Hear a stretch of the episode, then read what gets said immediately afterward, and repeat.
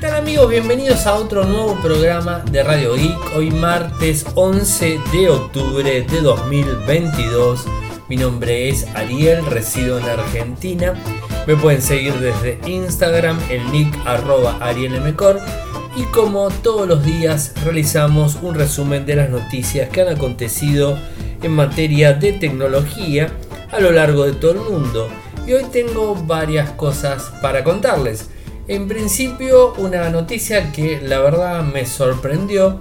Eh, Google anuncia este, nuevas Chromebook eh, que están impulsadas este, para los juegos en la nube después de haber matado a Google Stadia, que bueno, ya lo hemos comentado. Meta anunció que su metaverso va a llegar a los navegadores web un informe que la verdad no me sorprende en lo más mínimo y tiene que ver con que casi la mitad de las PCs o portátiles no están pudiendo ingresar al mundo de Windows 11. Una buena noticia para los usuarios más bien corporativos de Google Meet, en donde se va a transcribir el discurso durante las llamadas, las videoconferencias o lo que normalmente se utiliza para, para este fin. El móvil plegable, el Pixel Fold de Google, ya tiene fecha aproximada de lanzamiento. YouTube estuvo enviando seguramente a los que son creadores de contenido en YouTube, a mí particularmente me llegó en el día de ayer, eh, el anuncio, por supuesto, está hablando de unos identificadores únicos de canales.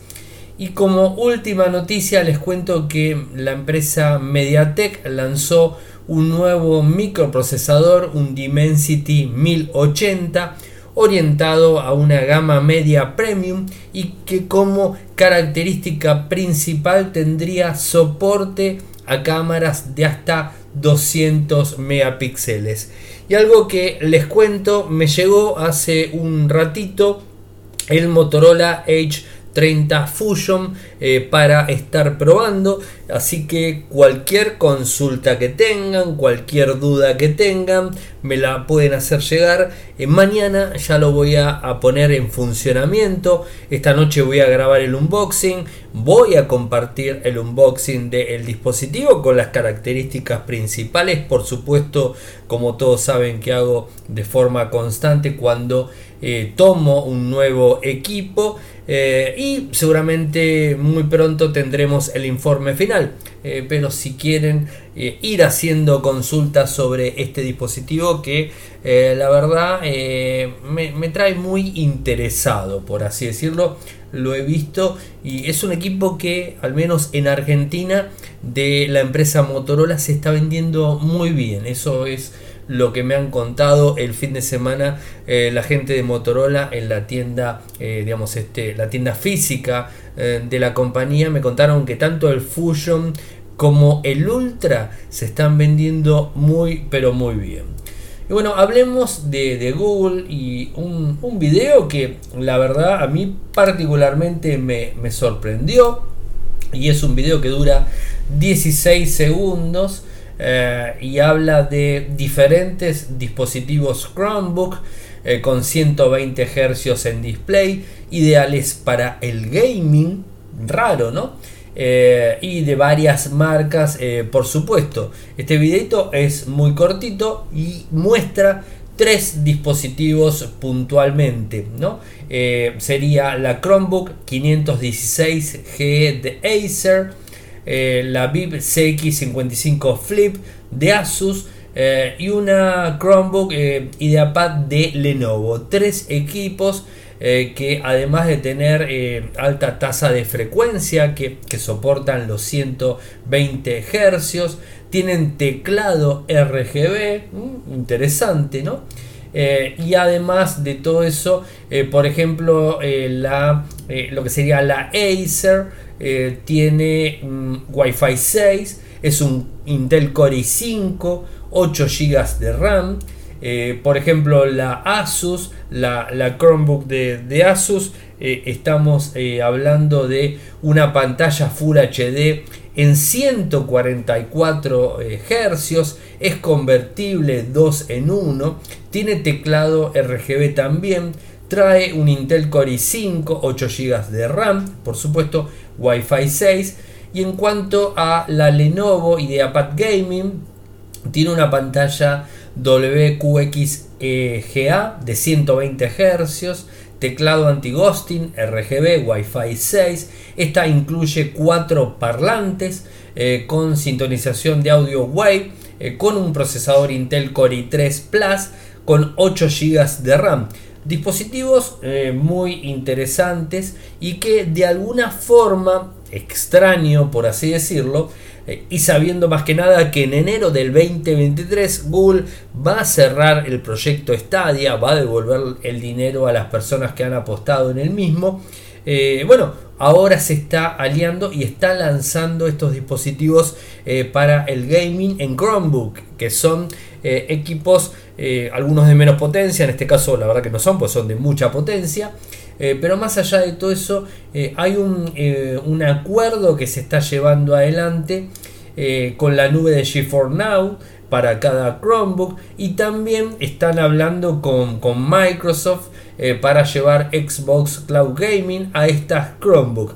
Eh, así que la verdad sorprende que estén lanzando estos dispositivos.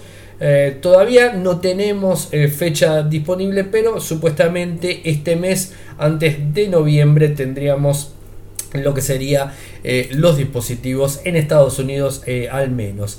Eh, y antes de, avanzar con las demás noticias, les cuento que, no sé qué porcentaje de personas, hay un, hay un porcentaje de personas que me escuchan desde Estados Unidos. Bueno, si, simplemente quiero, quiero contarles que este es el segundo día del Prime Day de Amazon.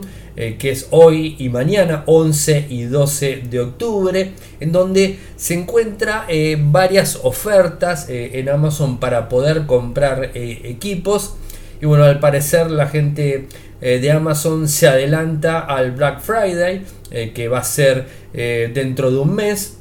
Y por supuesto quieren vender determinados productos porque bueno, hay sobre stock, por así decirlo. Así que si están en Estados Unidos, Fíjense en, Amazon porque está el Prime Day y creo que es una buena opción para comprar dispositivos. Desde Argentina, complicada la situación porque ya sabemos, cada vez hay más dólares. Ahora en Argentina tenemos el dólar Coldplay, aunque no lo crean, tenemos un dólar con, con nombre de un conjunto musical, eh, un grupo musical. Eh, bueno, o sea, hay un montón de dólares, hay dólar tecno y, y también este, un montón de restricciones. Eh, que no superemos los 300 dólares para poder comprar dispositivos o cosas en el exterior porque nos van a cobrar un impuesto superior. Eh, no voy a entrar en temas económicos políticos, eh, pero está complicado en nuestro país ese tipo de cosas. En España también he visto eh, que hay algunas ofertas interesantes en el Prime Day por aquellos lados, pero Estados Unidos por supuesto es el foco más fuerte. Eh, se está realizando el MetaConnect 2022, lo que se conocíamos como Facebook Connect 2022, como cambio de nombre, bueno, ahora se llama MetaConnect 2022 y creo que lo más interesante que podemos llegar a hablar de, este, de este evento tiene que ver con el metaverso el cual eh, está tratando de incorporarlo la gente de Meta en los navegadores, ¿no? Eh, como también integrarlo en aplicaciones de Microsoft Office, ¿no? Esto es un poco lo que, lo que se está viendo. Horizon World es la plataforma de videojuegos multijugador de realidad virtual insignia del metaverso de Meta, que está disponible hace unos meses en algunos países que es lo más parecido, por así decirlo, al Second Life. Y bueno, se está impulsando, es un sueño de Mark eh, Zuckerberg, que esto ya lo ha hablado en su momento, es algo que él quiere expandir la realidad virtual en un sentido estricto y que por supuesto requiere eh, lo que serían eh, los lentes, los Oculus Rift o los Quest 2, o sea, que necesita determinado hardware para poder utilizar. Y de esa manera ser accesible directamente desde un navegador web convirtiéndolo eh, de esa forma desde cualquier dispositivo. Eh, interesante lo que, lo que se está ah, hablando eh, y bueno, veremos cómo avanza. Y en cuanto a Microsoft Office, están hablando en el metaverso en lo que sería Teams, que es el sistema de videoconferencias que, que tiene Microsoft, que ya en su momento ha hablado Satya Nadella. Así que estaremos atentos a más novedades.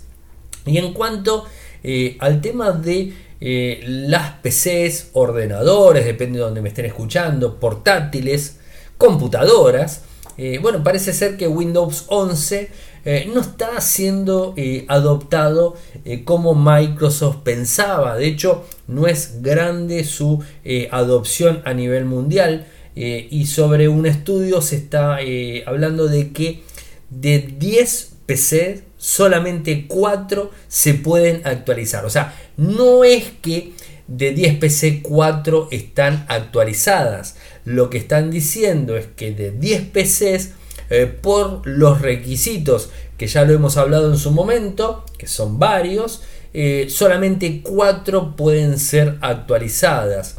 En, un parque informático eh, de las empresas que manejo que estaremos hablando en más o menos 50 máquinas. Eh, yo solamente eh, he visto que se pueden actualizar de esos equipos 3. O sea, tengo 3 dispositivos de 50. O sea, en casa no tengo nada con Windows.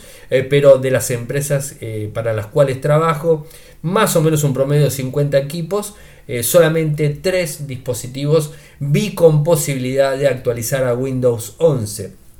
Y quizás hay un problema más grande cuando hablamos de países emergentes como, como el nuestro, de Latinoamérica en general, en donde eh, no hay tanto dinero para eh, digamos, este, realizar compras de, equipos nuevos.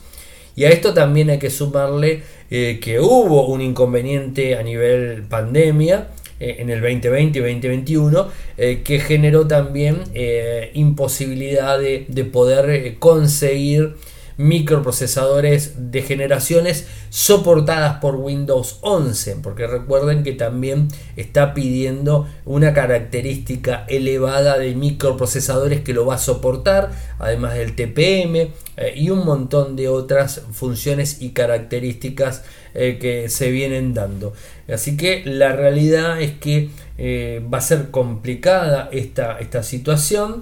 La investigación la hizo Lance Weber, em, que empresa eh, que gestiona activos y mapeo de red, y ha comprobado como el 46, 42.76% eh, de los 27 millones de ordenadores que probó en 60.000 compañías no pasaron la prueba de la CPU por lo que no pueden eh, actualizar a la siguiente versión y un total de 71.5% de las PC no pasó la prueba de RAM y el 14.66 no pasó la prueba del TPM. Así que complicadísimo. Si juntamos estos tres porcentajes, superamos el, el 100%. O sea, es muy alta realmente la tasa de dispositivos que no se está eh, pudiendo actualizar. Veremos eh, qué es lo que decide Microsoft y si brinda de alguna forma eh, la posibilidad de que los usuarios actualicen los equipos, pero hasta el momento la realidad es que no, no está habiendo esa, esa posibilidad y si no está habiendo esa posibilidad es un poco complicado, ¿no? y además eh, los usuarios tienen que invertir eh, bastante dinero para poder realizar la actualización eh, de Windows 11 más allá de actualizar el sistema operativo tienen que eh, actualizar el hardware para que el sistema operativo eh, sea soportado directamente. así que bueno, complicado, me gustaría conocer la opinión de ustedes y este, los comentarios para saber si ya tienen Windows 11 corriendo. Y una noticia que la verdad me pareció interesante y que seguramente de forma corporativa va a servir. Eh, y es por eso también quizás que está orientado al mundo corporativo y tiene que ver con Google Meet y la transcripción de las llamadas que realizamos desde la plataforma en un documento de Google directamente. Ustedes vieron que Google Meet, cuando eh, hacemos o como coordinamos o configuramos eh, una videoconferencia, la programamos, tenemos varias opciones. Eh, una de las opciones, que si no la saben, se, las, se, las, digo y es muy recomendable, tiene que ver con la posibilidad de registrar eh, cuando ingresa un usuario, cómo se llama la persona que ingresa, qué correo electrónico tiene, a qué hora ingresó, a qué hora salió y cuánto tiempo estuvo activo en la videoconferencia. Esto se configura y te genera un reporte, o sea, genera un reporte en el Meet Recording, que es una carpeta, un directorio dentro de G Drive, de, la cuenta de Google, te genera ese reporte en una planilla de, cálculo que puedes acceder, que la puedes descargar, la puedes exportar, bueno, o tomar los datos. Bueno, eh, más allá de todo eso, también genera eh, un archivo de texto en donde eh, vuelca lo que son las preguntas que se hicieron, ¿no? el chat, ¿no? o sea, el chat que se fue llevando adelante te lo vuelca. Si hay preguntas, que también está el sistema de preguntas, también te genera un archivo de preguntas. Pero lo que no estaba generando hasta el momento era un documento que eh, te transcriba todo lo que se va hablando en, la videoconferencia, ¿no? O sea, esto eh, no está eh, y quizás eh, para, muchas personas, para muchas organizaciones, corporaciones, organismos o lo que son empresas, le puede ser de, gran ayuda esa información tipiada. Es, como, como hacíamos los periodistas hace mucho tiempo, el famoso desgrabar, ¿no? O sea, desgrabábamos una eh, una entrevista y que era desgrabar era el audio se tipeaba, ¿no? Se tipeaba y se escribía para poderlo procesar y poderlo plasmar eh, en un sitio web, en un diario, en una revista, lo que sea. Bueno, esto vendría a ser algo muy similar eh, con las videoconferencias y que se puede generar de forma muy, muy simple. En este momento tiene algunas limitaciones eh, la limitación más grande que tiene es que hasta el momento está solamente disponible el inglés. Seguramente lo que va este año va a estar disponible en español, pero bueno, en principio en inglés. Eh, y por supuesto, como todos se imaginarán, eh, solamente va a estar funcionando para las cuentas corporativas, o sea, lo que sería el WordPace Business Standard, el Business Plus, el Enterprise Standard, el, eh, Enterprise Plus, el Education Plus eh, y hasta ahí. No va a funcionar en cualquiera de otras cuentas y mucho menos, eso para que lo tengan este, en cuenta, es no va a funcionar con las cuentas eh, que tenemos de Gmail gratuitas. Esa, en esas cuentas no va a funcionar. Así que es un avance pero como bien les digo, me parece que está orientado a las corporaciones, a las empresas, a los gobiernos y digamos este, a los que necesitan tener un registro. O la famosa minuta. Bueno, acá se va a tener el informe completo de esa eh, reunión que se llevó adelante, lo van a tener escrito directamente eh, en, texto, eh, en un archivo de texto en sí eh, y que podemos este, extraer la información y tenerlo como una minuta y no haber que una persona que estar escribiendo. Creo que es una buena función. Y si seguimos con Google, les cuento que ya hay un dato importante que se viene el Pixel Fold, o sea, el famoso plegable de, Google. se anunció el Pixel 7, el 7 Pro, el Watch y, todo lo que hemos hablado la semana pasada. Pero en el primer trimestre del 2023, según lo que leemos en 91 em, Mobiles, eh, supuestamente va a venir en el primer trimestre del 2023 el Google Pixel Fold. Así que interesante para estar esperándolo. Eh, y, bueno, ver eh, cuál va a ser la propuesta que, tenga la gente de, Google. Eh, por supuesto, para tratar de competir con los Fold o los Flip de, Samsung o los Razer que ya se está hablando del Razer 2022 en Europa, que por lo que tengo entendido el Razer 2022 va a ser mucho más caro que el Flip 4. Por lo que tengo entendido, todavía no hay precios eh, oficiales del Razer 2022. Un muy buen dispositivo, pero que parece va a ser bastante caro eh, a nivel mundial. Todavía no está confirmado ese tema. Eh, pero tenemos pocos dispositivos flexibles o dispositivos plegables, mejor dicho, vivo. bueno, tenemos algunas empresas, pero la gente de Google quiere salir con su Pixel Fold plegable eh, y veremos eh, cuál sería la tecnología. Por lo poco que se pudo ver, es muy similar al Fold. O sea, es muy similar al Fold tipo librito o como el Huawei también, o sea, tipo librito o como el Xiaomi, de la misma manera. Eh, y algo que lo leí ayer, si mal no recuerdo, me llegó el correo en mi cuenta de youtube.com barra. Me llegó un, mail de, de Google diciéndome que dentro de poco los creadores de canales eh, van a poder conectarse de una manera mucho más simple.